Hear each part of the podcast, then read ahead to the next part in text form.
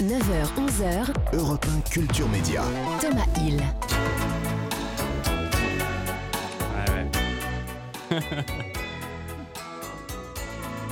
Échanger sur une plage en. Avec nous ce matin, une chroniqueuse que l'on retrouve habituellement dans Touche pas à mon poste aux côtés de Cyril Hanouna, mais c'est la réalisatrice que nous recevons ce matin pour nous parler des héros de notre enfance que l'on découvrira jeudi soir à 21h20. Bonjour Daniel Moreau. Bonjour Thomas, bonjour à Je vous présente Hélène Manarino qui est restée euh, Je suis avec fan de ces portraits, de- Ah. puisque j'aime tout ce qui touche à l'enfance et c'était formidable. Merci beaucoup. Pourquoi avoir euh, choisi cette euh, thématique, euh, Daniel, des héros de notre enfance? Est-ce que vous êtes vous-même nostalgique de votre enfance? Mais ça ne se voit pas, je suis restée une enfant. En fait, j'ai le syndrome de Peter Pan, j'ai pas grandi dans ma tête. Donc, euh, alors c'est vrai que euh, voilà, je suis monomaniaque sur l'enfance. J'ai écrit un livre sur les Oui. souvenirs d'enfance des personnalités. Enfin, ça m'intéresse parce que bon, je vais pas faire de la psychologie à deux balles, mais tout vient de l'enfance. Mhm. Et moi, ce que j'aime, c'est les, les belles histoires justement. Et quand on réalise ses rêves d'enfant, et dans ce documentaire, par exemple, une des belles histoires, c'est Cyril Ferraud que j'interviewe Ouais. qui a 4 ans euh, joué avec ses Playmobil à Fort Boyard euh, dans son salon, qui a 15 ans écrit à, la, à production en disant oui alors vos, vos- vos épreuves elles sont pas mal mais enfin celle-là on pourrait l'améliorer et à 17 ans il fait un stage et maintenant c'est un héros récurrent de Fort Boyard C'est ça. quoi. donc ça pour moi c'est une des- c'est un conte de fées en fait c'est une très belle histoire et c'est ça que j'aime en fait C'était euh, qui, vous, les héros de votre enfance vous vous en alors moi, c'est plutôt Nounours euh, Ouais. qui fête euh, bah, le 10 décembre. Il a fêté ses 60 ans. On a un an de différence. Donc euh, voilà, moi, je suis née plutôt je suis de la génération de. Nounours, qui était mais un phénomène de société. Enfin, puis il a- lui, il a quand même traversé un peu les générations. Il y a eu, il y a eu des, des, Oui, oui, des- oui. des remixes. Il y a eu des, Mais c'est vrai que la, la moitié du doc à peu près est consacrée à Dorothée Voilà. et aux sitcoms. hein, euh, plus sur les années 80-90, qui, qui sont les, les grandes années, c'est vrai, des, des- des émissions évidemment de Dorothée, mais il y a eu les Visiteurs du mercredi. Il y a eu, euh, voilà, c'était. Et il faut dire en tout cas que, que Dorothée, c'était quand même un Ah. phénomène. hein. Un coup d'œil sur l'une des séries. C'est une belle bagarre. L'écart se creuse de plus en plus entre 21 James sont des premiers baisers, presque 9 points d'écart. Une bagarre également entre Charles sans charge et Dragon Ball Z. Ils n'arrêtent pas de s'échanger la troisième et quatrième place. Ça, c'est vraiment toute l'enfance. J'ai 4-5 ans. À l'époque, c'était des heures et des heures de télé. Le mercredi, je crois que le Club Dorothée commençait à 8h et ça se terminait le soir à 18h. Et à 18h, t'enchaînais avec les sitcoms. C'est ça. Tout le monde regardait comme euh, Cyril Ferraud, Cyril Ferraud qu'on Ouais. vient d'entendre. Vous aussi, vous regardiez Hélène? Évidemment, ma grande sœur, beaucoup, beaucoup plus que moi, parce qu'elle avait son nom au générique à la fin, quand euh, on Ah, avait la carte les- de ouais. membre, etc. Les, les membres. Mais euh, je m'appelle euh, Hélène. Manarino, mais voilà. Hélène d'abord. Hélène. Et c'est vrai que ça fait 32 ans qu'on me fait exactement la même blague. Hélène, ils sont où les garçons? Donc, Je ça. beaucoup Merci. euh, cette série. Bah, Voilà. On se, on se rend pas compte justement de ces séries, Oui, à quel sûr. point. Il y avait trois petits téléspectateurs sur quatre qui regardaient ces séries. Ce qui était formidable en fait, c'est qu'évidemment il n'y avait pas les plateformes et tout ça. Bon, je, je- je suis la réac moi de l'émission de TPMP, donc euh, j'assume. Mais réac, c'est être en réaction. Donc euh, voilà, je suis toujours.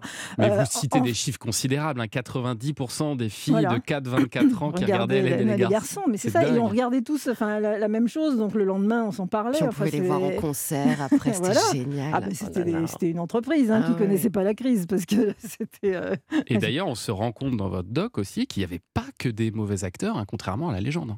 Tous ces acteurs vont devenir les héros d'une génération et certaines futures stars feront leur première apparition dans ces sitcoms. Guillaume Canet, Guillaume, mais qu'est-ce que tu fais là? Ingrid Chauvin, Excusez-moi, je, je vous réveille. Stéphane Plaza, Merci beaucoup. Je repasse quand vous voulez. Mathilde Seigné Inutile de vous cacher Sortez et Julie Gaillet. Ah, euh, bonjour mademoiselle. Voilà, je participe à un concours de baisers. Ah oui, avec mon ami qui est là, pour savoir lequel de nous deux parviendra à avoir le plus de baisers. C'est vous l'autre candidat? Oui. J'adore. C'est magique hein, quand même. On regardait ça toujours avec un petit peu de second degré aussi. Il y avait un côté oh c'est pas c'est pas top, euh, top bien écrit, top bien joué, Oui. mais on aime bien quand même. Moi, j'étais en total premier Ah, degré, total moi, premier degré. personnellement, mais euh, peut-être. C'est c'est Nolwenn Leroy, pardon, qui est très drôle dans le documentaire, parce qu'elle Oui. elle était fan euh, à fond, mais en même temps, elle- voilà, maintenant, elle a quand même le recul de, Mm. de l'adulte. Elle dit, bon, c'est pas du Scorsese, mais on aimait ça, quoi. Parce que Bah ça, ouais. Mais parce que ça correspondait, c'était vraiment ce que les, les, les téléspectateurs vivaient, les, les, les jeunes téléspectateurs vivaient, quoi. Les premières histoires d'amour, Mm. les, les- voilà, c'était... Et puis on va se replonger aussi dans l'île aux enfants, dans, Fort Boyard, vous en parliez, l'école des fans aussi. Mhm. Vous parlez bien sûr de, Chantal Goya, de Laurie qui est dans votre documentaire. Enfin, c'est très, euh, très agréable euh, à regarder. Et en même temps, en regardant ça, je me disais que tous ces héros, bah, finalement, ils n'ont pas d'équivalent euh, aujourd'hui eh à la télévision. C'est justement c'est qui les héros des de enfants mémoire commune et de ces personnages ou ces animateurs qu'on a en commun. Aujourd'hui, je crois que ça, chacun est sur son écran. Il y a plein, il y a tellement de diversité de propositions. Aujourd'hui, c'est les, youtubeurs en fait qui les ont remplacés. Voilà, un peu, c'est vrai, c'est vrai. Mais pour les plus petits, vraiment, c'est plus, difficile. Mais et j'ai fait la dernière interview, je pense, de, des, frères Bogdanov.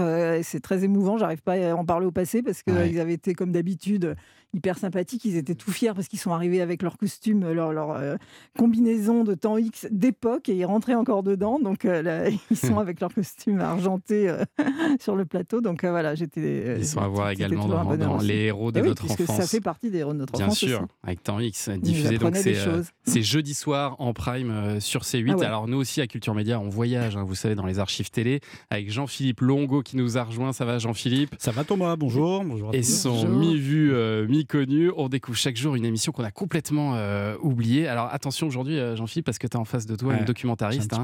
Il y a un risque qu'elle connaisse euh, le programme dont tu vas nous parler. On part en quelle année? Alors on fait un bond de 34 ans en arrière, en 1988, pour concurrencer la machine de guerre Ciel Montmardi et son animateur Christophe de Chavannes sur TF1. Antenne 2 tente de marcher sur les plates-bandes de la première chaîne et contre-attaque le 25 octobre à 22h10 avec Star à la barre.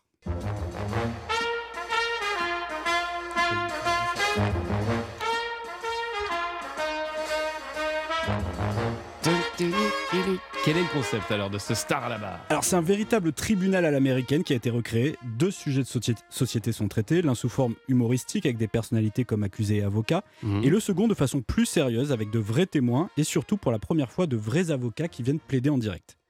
C'est à Roger Zabel que revient le rôle de juge, d'arbitre et d'animateur. Ça fait plus d'un an qu'il présente Télématin sur la chaîne après avoir quitté la 5. Ah la 5, d'où vient également le jeune duo de producteurs que l'on retrouve aux manettes de l'émission, Catherine Barma et Thierry Ardisson. Leur but est de revamper le débat télévisé en mettant en scène les thèmes les plus divers choisis dans l'actualité. Vous vous souvenez de cette émission, l'une ou l'autre? Oui. Ah, moi, j'ai un souvenir précis avec euh, Daniel Gilbert. Ah, bah, on va en parler. ah, on va parler, dévoilez pas tout, pas tout. C'est marrant parce que tout de suite, j'associe euh, ça. Alors, quels sont ces thèmes, justement eh ben, Justement, comme vous le disiez, pour la première, c'est le mariage qui est abordé avec un casting assez étonnant. Le producteur Eddie Barclay, accusé de s'être marié huit fois pour avocate l'humoriste Sylvie Joly, et duo plus inattendu, Daniel Gilbert, accusé d'être toujours célibataire à 45 ans et défendu d'une main de maître par Alain Chabat. C'est pour ça que ça m'avait marqué en fait, parce que j'étais déjà vieille fille à l'époque. On écoute. Mesdames et messieurs les jurés, combien de fois avez-vous entendu des sarcasmes sur ma cliente? Mille fois, cent mille fois, des millions. Ma cliente est gourde, nunuche voire même con comme une bite. On prétend.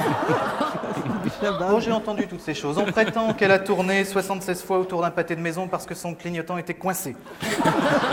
J'ai la preuve ici, que toutes les insinuations sur la prétendue bêtise de ma cliente sont fausses. L'homme marié ne baisse plus, et ça, ma cliente l'a bien compris. Et c'est pour rester comblé qu'elle a choisi le célibat. Qui l'en blâmerait? Voilà, donc duo plutôt inattendu Daniel ah Gilbert, Alain Chabat. Ah et pour juger ces deux personnalités, un jury d'anonymes doit répondre aux deux questions posées ce soir-là de la façon la plus honnête possible. Le jury a délibéré, et de façon assez accablante pour euh, vos invités, puisqu'à la première question, l'avis d'Eddie Barclay est-elle un échec ou une réussite euh, Cinq des sept jurés ont considéré que c'était un échec. En ce qui concerne Daniel Gilbert, les mêmes jurés ont répondu à la même question et ont considéré à cinq voix contre deux que c'était un échec aussi. Oh, c'est incroyable. dingue. Oh là là. Très, en même temps, ça, a le mérite d'être cash, hein, c'est le genre de choses qu'on ne voit plus du tout. Et, alors donc la deuxième partie, elle est un petit peu plus sérieuse? Alors là, c'est un changement radical d'ambiance et d'époque, puisqu'on se demande si le mariage mixte est possible en France, avec cette fois-ci la présence de deux vrais avocats du barreau, maître Paul Lombard et maître Jacques Vergès.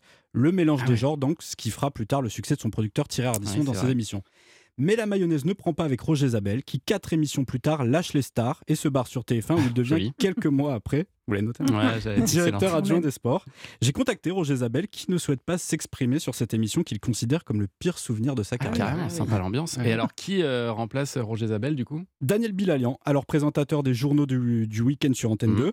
L'émission oublie alors le côté divertissement pour se recentrer sur des sujets plus polémiques et devient un véritable spectacle au cours duquel les téléspectateurs sont également invités à intervenir. Ouais. Daniel Bilalian le confie lui-même dans une interview. Nous avons conçu un nouveau style d'émission où le débat clean ou soft est remplacé par un conflit hard, mélange parfait pour Ardisson qui a su mettre le spécialiste des shows de société. Les immigrés, la prostitution, le fisc, le voile islamique ou encore l'homosexualité. Pendant quelques mois, le service public va calquer son sommaire sur celui des émissions du privé. Et ça va marcher. Bilalian se paye même le luxe de battre De Chavannes lors d'un débat houleux sur la parapsychologie et la voyance. C'est assez curieux que vous êtes tous en train de rire, de gens ici qui sont véritablement sincères, y compris les professeurs là-bas. Ah moi je ne ris pas, moi.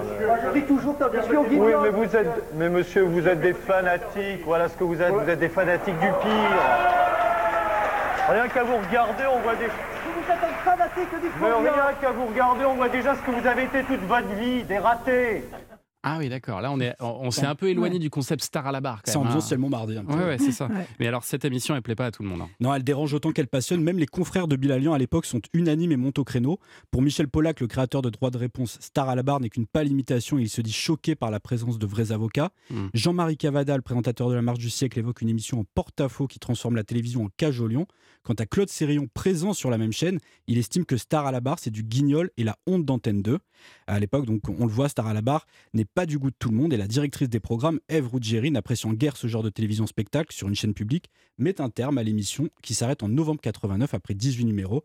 Mais le duo Thierry Ardisson Catherine Barma se reformera très rapidement pour nous offrir quelques-unes des plus belles heures du petit écran avec notamment double jeu et tout le monde en parle. Et tout le monde en parle. Eh oui. Merci beaucoup, Jean-Philippe.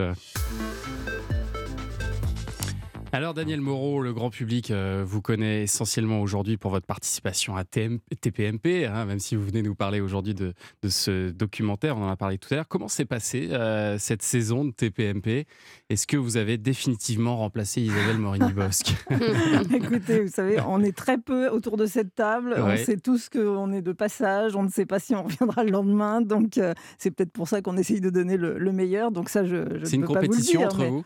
C'est pas une compétition, mais c'est Cyril qui choisit son. Comme, comme on fait un plan de table, euh, c'est lui qui choisit son plan de table. Donc, euh, voilà. Et puis, c'est vrai que bah, tout le monde a envie d'y être. Et, euh, a Est-ce que justement c'est la... place, donc, euh, est-ce que justement c'est la prime à celui qui sera le plus cash, le plus rentre-dedans, celui qui osera le mieux Bah, affirmer ses opinions En fait, je pense que ce qui fait le succès de cette émission, c'est qu'on est tous différents euh, et euh, on, a, on a des opinions bien tranchées. Et voilà, et donc c'est comme un dîner de famille euh, avec la, la- Moi, je pense que je suis la vieille cousine de province Ouais. qui dit quand même ce qu'elle pense.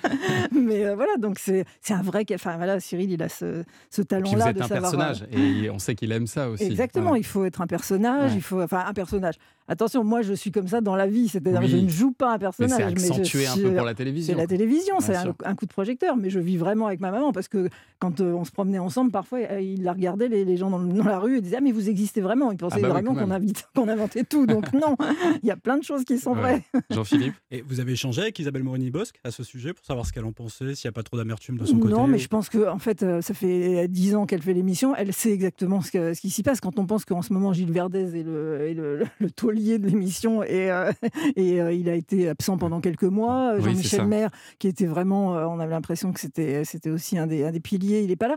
Ça tourne, voilà. Et je sais, moi, tous les jours, je dis au revoir peut-être, hein, comme. Jacques Martin faisait de- dans- avec le petit rapporteur. En Et c'est pour ça qu'en attendant, vous avez d'autres activités euh, à côté au cas où. Vous avez ré- ré- récemment réalisé euh, Les Grandes Dames du Petit Écran, ça Mhm, c'était sur, ça, euh, sur France, France 3. 3. Euh, vous avez déjà un nouveau doc en préparation? Oui, les- un qui est presque fini sur les mariages princiers avec Ah. euh, Stéphane Bern en conteur. donc euh, je me suis, ouais, mais moi je suis midinette dans l'âme, hein, donc Ouais. euh, je me suis régalée à voir tout ça. Moi aussi, Daniel. bon, très bien, bah alors, ça va vous plaire parce qu'il y a des belles robes, il y a tout ce qu'on aime, il y a de l'amour. Alors vraiment, euh, voilà, je me suis, je me suis, bah, j'ai toujours rêvé d'épouser un prince charmant. Bon, il a, il a eu une panne de cheval ou je sais pas, il n'est pas encore arrivé, mais Il va arriver, il va pas tarder.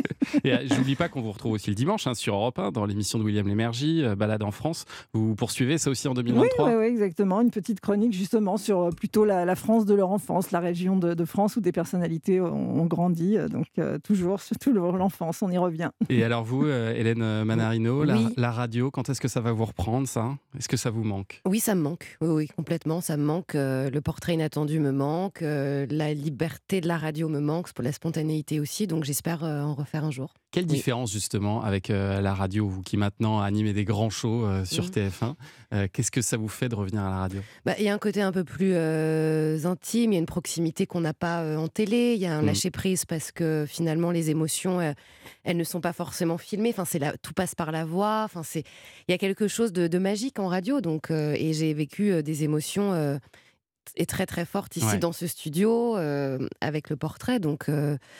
donc voilà, mais oui, oui. Peut-être un retour demain Alors demain, non. Mais euh, un- Peut-être en septembre. Peut-être, S'il y a une pétition, je signe, hein, parce que j'étais fan de Ah, ce portrait bah, inattendu. gentil. Mais euh, Daniel, je m'engage à faire le vôtre un jour. Ah, oh là. voilà. Bon, bah merci en tout cas à toutes les deux d'être euh, venues ce matin sur Europe 1. Et bonne chance donc pour vous, Hélène Manarino, votre grand quiz mercredi soir Oui. sur TF1. Et vous, Daniel Moreau, votre doc Les héros de notre enfance, c'est jeudi sur C8. Ça va, vous n'êtes pas en concurrence toutes les deux, tout va bien. Allez, Culture Média, ça continue euh, sur Europe 1. Après les infos de 10h, notre invité sera un humoriste de grand talent, Verino. On va dresser son portrait sonore. Et puis, comme il parle dans son spectacle du fait d'avoir 40 ans, il aura le droit à un petit blind test sur des artistes qui fêtent aussi leurs 40 printemps cette année. Et puis, euh, vous aussi, je vais tester vos connaissances sur la culture et les médias en jouant au 3 ou rien. On revient. Culture Média, jusqu'à 11h sur Europe 1.